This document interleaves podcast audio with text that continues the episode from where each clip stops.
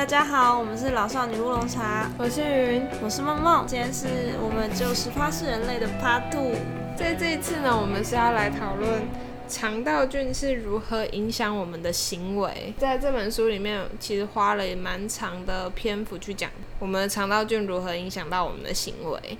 就是很多时候你做的决定都不是你自己做的决定，而是你的肠道菌帮你做的决定。这听起来很不可思议，对不对？可是其实这个东西在自然界出现的几率很高。比方说，之前大家或多或少在 Facebook 上面看到那种五颜六色的瓜牛，身体里面有寄生虫，那个寄生虫是五颜六色的。梦梦有看过吗？那个影片有点恶心，可是又有点迷惑。我觉得我没有到很想要去看。反正那个虫虫它会钻过钻过那个瓜牛的身体，然后它会跑到它的眼睛去，然后就会让它眼睛变得五彩斑斓。那这个寄生虫它会让瓜牛就是走到明亮的地方，同时又变得五颜六色，所以可想而知它很容易被人发现。大家都要关注我。没错，那这它的下场就是很容易被鸟吃掉。于是，这个寄生虫的话就很轻易的可以从瓜牛转移到鸟的身体里，然后产出它的下一代，然后再透过鸟的肠道排出去，然后让它四散各处，然后再重新找到下一任的瓜牛寄生。嗯，所谓的瓜牛寄主，对，瓜牛寄主，真是计划通呢。没错。那在这本书里面的话，其实也有讲过类似的事情，还有说像有一种虫叫做吸虫。那吸虫这个生物呢，它是寄居在蝌蚪的体内。那随着青蛙逐渐长大，蝌蚪到青蛙这个变态的过程中呢，它就让青蛙多长了好几条的脚。那当然，它长了好几条的脚，就很难真的好好的游泳。它就会游的特别慢，然后也特别容易被吃掉。没错，那于是呢，在青蛙体内的吸虫呢，便又可以再一次的转移阵地，然后重新的四散自己的子孙。那这种事情的话，其实都是所谓的自然选择所造成的，它也不是说真的是特别聪明的寄生虫，它只是想尽办法让自己繁衍的更多。没错。还有一个是猫奴的人肯定都听过，弓形虫它是一种寄居在猫身上的寄生虫，那它同时也会寄居在人身上。那它其实猫咪会感染寄生，呃，猫咪会感染弓形虫有很高的原因，是因为它会去感染老鼠，还有一些小动物。那那些小动物感染了弓形虫以后，它们就会非常的勇敢外放。于是就很容易被猫咪吃掉。那寄生虫从此又转移阵地到猫身上了。没错，那当你就是去摸猫、拍猫的时候，或者是说你当个铲屎官在铲猫屎的时候，要是你一个不小心，它就会很容易跑到你的身上。那弓形虫跑到人身上呢？当然，人是它的最后一任寄主，因为我们不太可能再被猫咪吃掉。但是呢，它也会影响人的个性。那有研究发现，弓形虫在男性和女性身上会有不同的反应。它会让男生变得比较孤僻、神经质，但是让女生变得比较开朗。那大家发现，其实这两个呢，刚好会是滥交的象征。就当女生变得比较外放的时候，她更容易和别人滥交；那男生变得比较随性，对别人不太好的时候，也很容易滥交。所以呢，弓形虫就又散播的更广了。没错，那这些的话，其实都是寄生虫，然后影响到动物的大脑，对吧？我们的行为通通都是由我们的大脑来决定的。可是我们过去都以为好像是我们就是自己身体的主宰，殊不知其实都是寄生虫来控制你。所以下次你犯错的时候，可以说：“哦，这不是我错，是我的寄生虫啦。”这样听起来有点恶心，可是不是很开心哦。对，那没有寄生虫，那我们真的就是我们自己的主宰吗？其实也不是，我们说不定还是被我们体内的微生物来主导着我们的行为。那微生物的话呢，有一种蝙蝠呢，它会把微生物放在它的囊袋里面。那雄蝙蝠呢，它就在囊袋里面放了各种微生物，那就会散发出一种气味，它就因此来吸引雌性的蝙蝠来跟它交配。有点像是小香包的概念。对，它就是精心调配哦，这是我做好的香包，里面有超级丰富的菌相，你快来看看呢。那雌性的蝙蝠就会受到这些微生物气味影响来跟它交配。那这种情况呢，其实也发生在果蝇身上。曾经有一个实验呢，它是把一种果蝇，那分别喂它两种不同食物，一个是喂它淀粉，另外是喂它麦芽糖。那这个科学家呢，让这两种果蝇一边只吃淀粉，一边只吃麦芽糖。那持续了二十五个世代之后呢，再把这两种果蝇放在一起，发现它们已经互相不会跟对方交配了，也就是吃麦芽糖只跟麦芽糖交配，但吃淀粉的只跟淀粉交配。这是一个生殖隔离的策略。对，他就说哦，原来喂不同的食物真的可以造成生殖隔离。但是呢，但是呢，后来有另外科学家，他决定复制这个实验。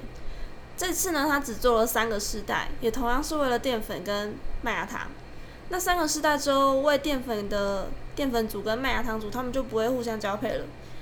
可是这个科学家呢，他把这两种果蝇，他把这两种果蝇体内的微生物杀死之后，他就会发现，哎，这种交配的生殖隔离消失嘞，这两种果蝇又会互相跟对方交配了。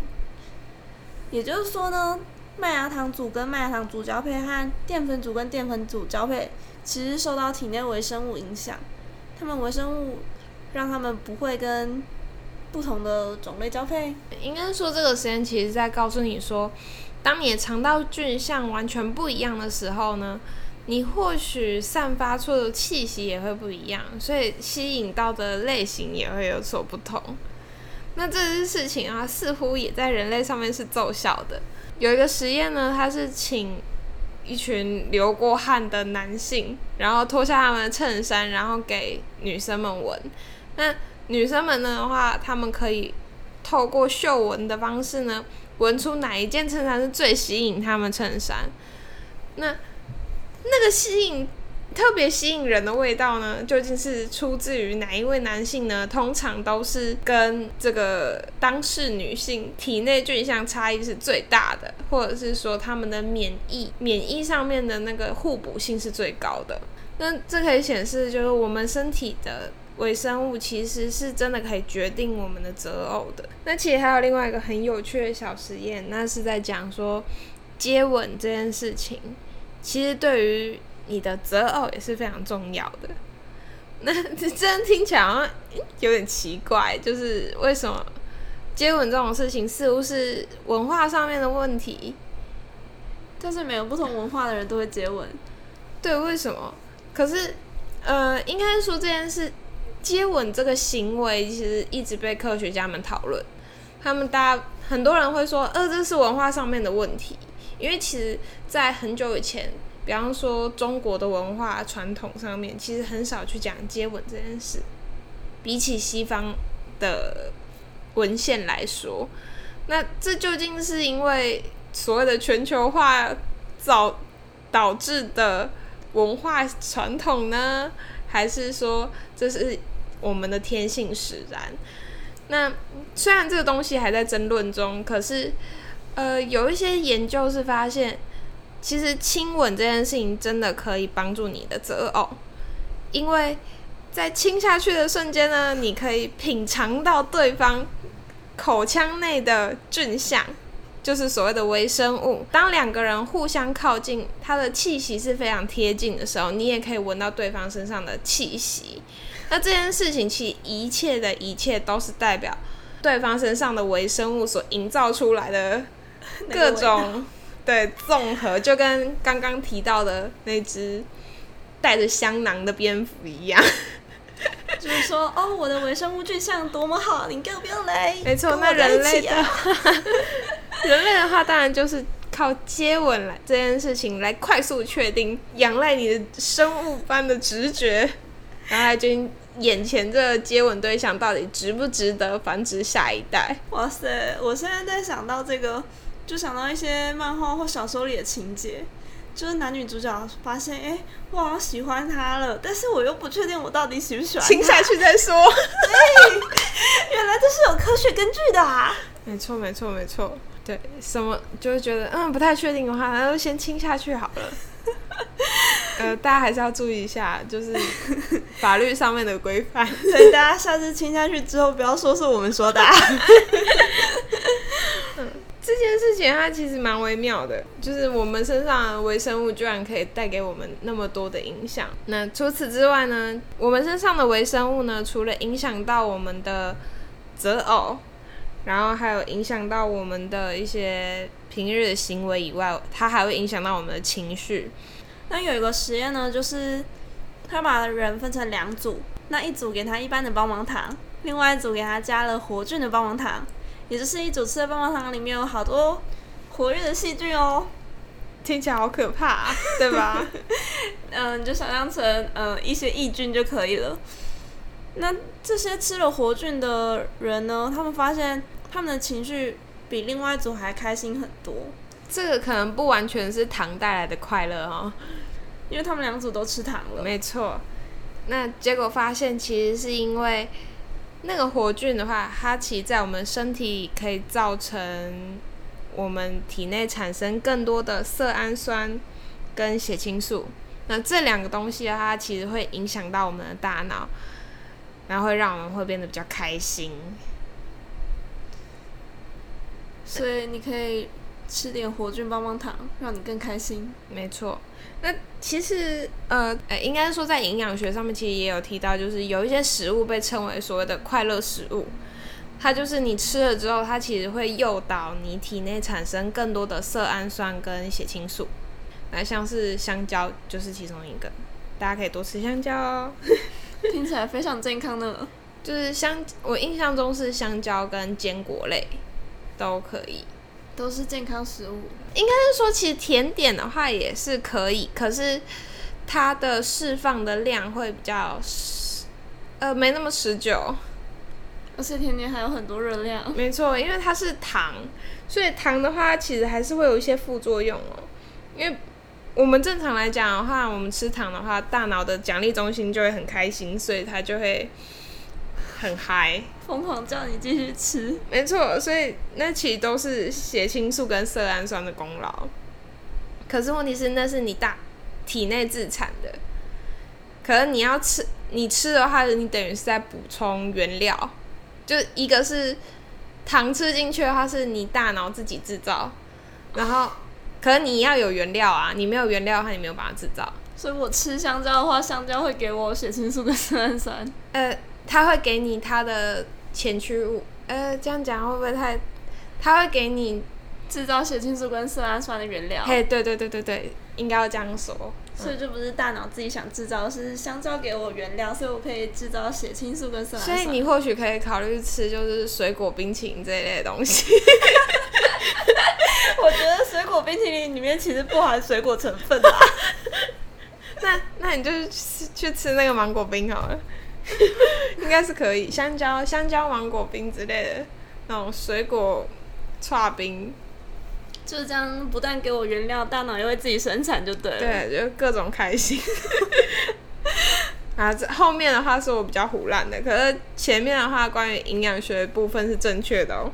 大家也可以去查一下，以快乐食物这个关键字去查查看，就可以知道有什么东西可以让你就是生活的更加正向。那在这本书里面的话，其实他也有提到说一个比较大的课题。这件事情听起来就好像比较严重了，就是我们的肠道其实会影响到我们的很多的疾病，而且甚至是心理上的疾病。那书中有一个例子是，有一个叫做艾伦博尔特的母亲，那他有一个儿子叫安德鲁。那安德鲁呢，有一天去看医生，发现他耳朵里有很多积水。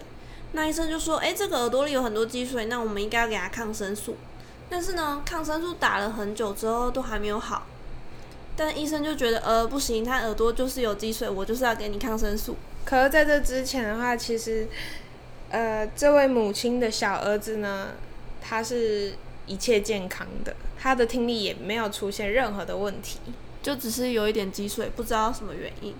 那这个安德鲁呢，他原本是一个活泼又快乐的小孩，但在经历了这个一连串的抗生素治疗之后。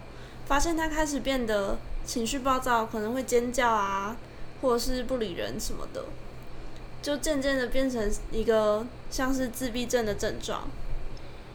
那其实一开始作为妈妈的艾伦博尔特，他其实觉得，哎、这个会不会是因为我小朋友的耳朵还没有好，或者是说恶化了，还是怎样，所以才造成我的小朋友情绪暴躁，然后常常哭闹，学东西也学得慢这样子。那结果后来发现奇怪，耳朵治好啦，他的耳朵也不流流那个液体了，可是为什么我的小孩虽然好像医生检不出、检查不出来任何的症状，而且一切都健康，可是为什么他的情绪大变，然后整个行为好像跟他很他在用药以前差距这么多？那医生其实是告诉他，哎、你的孩子可能已经得了自闭症。那自闭症在当时被认为是天生的，或者还有一个说法是因为所谓的冰箱母亲，就是因为母亲太冷漠，导致孩子发生这种症状。那这 那这个说法对那个妈妈来说当然是非常伤心，而且她也觉得她儿子原本是正常的。对这个说法，其实老实讲，很多时候都会怪罪成教养，或者是说怪罪成基因。可是或许这件事情不全然是如此。那这个妈妈呢，真的非常伟大，她因为她想要证明，可能自己真的不是个冰箱母亲吧，我不知道。可是她真的去研究，结果她发现呢，有一个菌叫做破伤风芽孢状杆菌，它会导致一些情绪上的问题，在治疗的时候，那那个情绪上的问题，其实似乎跟自己自闭症的儿子有一点相似。那他就想说，会不会是因为我的儿子感染到了这样的菌，所以才导致他现在有这种自闭症的症状哦？可是他向医生提出了这个怀疑之后呢，医生就说。这是破伤风杆菌，开什么玩笑？你应该也会有一些典型的症状啊。可是你儿子怎么，他就是没有啊？你为什么会这样子觉得？而且你居然要开抗生素给你儿子，怎么可能？因为，嗯、艾伦博尔特呢，他是希望医生可以开专门治这个破伤风杆菌的抗生素给他的小孩吃。那这个医生看到自己这个小孩只是自闭症，然后又没有什么病。我为什么要这样随便开抗生素给他啊？开什么玩笑啊！当然是立马拒绝哦。那所以这个妈妈呢，她就四处求医，希望 哪一个医生可以给她那个就是专门可以抗这个破伤风杆菌的抗生素给她儿子吃。那结果好不容易找到一个医生，然后那个医生听一听，觉得有道理耶，或许哦。然后于是就开了，就后来发现他的儿子居然，哎，显著的有一些情绪上面还有行为上面的改善。那这件事情其实非常神奇。老实讲，我在看这本书的时候，我都还不敢相信，我也是觉得还蛮神奇的。因为其实现在我在大学时期做的专题是有点接近这个领域的。目前不会说是某一种菌造成自闭症。通常都会是说，哦，我的菌相长成怎么样子，所以就有点因果反过来，就是可能自闭症的菌相大概都长这样。对，就是目前的话比较保守啦，就是停留在自闭症的菌相都长这样。那我看能不能试图补充一点，或者是说做什么改善，还在做这个方面的研究而已，而不是让这个妈妈直接觉得说，哦，一定是这个，所以我就给你下抗生素。就这件事情有点太猛了。但是呢，在书上呢，这妈妈给他儿子下抗生素之后，他儿子的状况的确有显著改善。然后这个医生呢，也找来了一些跟他儿子症状差不多的小孩，那同样也给他们这样的抗生素。那其实这些孩子们的行为都有显著改善。这件事情真的超神奇的。对，但是这个状况并没有到很持久，就在疗程结束之后不久，这些小孩又恢复到原本自闭症的样子。这书中是有提到，因为当安德鲁开始使用抗生素的时候，大概是两三岁的时候，那当时正好是他的肠道菌正在去正在发展，那正要去稳定的状况下，但此时被抗生素破坏，导致这个破伤风芽孢杆菌进入了肠道，那变成它的主要菌种，导致了他当时可能就没有办法发育的这么正常。那他其实因为对儿童来讲的话，这个算是发育关键期。当你一旦影响到了大脑，或许这个影响就是蛮长久的事情哦。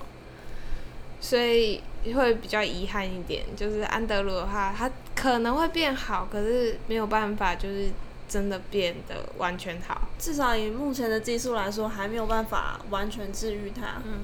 不过呢，其实从一些实验还是可以看到一些曙光哦，像是关于老鼠的实验，有一种老鼠是胆子特别大的，而且很勇敢的老鼠。那它它这个品种的老鼠就特别特别的，就是勇于探索。它到新环境，它就是就完全不怕的那一型。那还有另外一种小鼠呢，它是天生胆子就比较小，然后比较畏畏缩缩的，然后也稍微比较神经质。那是这个品系的老鼠全部都是这样，那所以你可以感觉到它们就是一脉相承的，它们天生可能就是这样。所以就是有一个天生害羞的害羞小鼠，跟一个天生大胆的大胆小鼠。没错。后来科学就想说，哎，那那我是不是可以试试看，把这两种小鼠它们的肠道菌互相交换一下呢？那当他们交换之后呢？当大胆小鼠拿到害羞小鼠的肠道菌，就发现，哎，它真的变胆小了。没错，那胆小小鼠呢，拿到了大胆小鼠的肠道菌以后呢，它就会变得更勇敢。它反而会在，呃，关于是要，呃，关于科学家是怎么测定这些老鼠勇不勇敢这件事呢？他可能是把它放到迷宫里，或者是说把它放到一个高高的平台。那看它愿不愿意往前探索。那大胆小鼠站在这个平台上，它可能很快就会跳下去。但是呢，如果它移植了害羞小鼠的肠道菌，它可能要花三倍的时间，它才敢尝试跳下去。嗯，因为毕竟它看不到下面是什么东西嘛，所以它可能就会比较犹豫。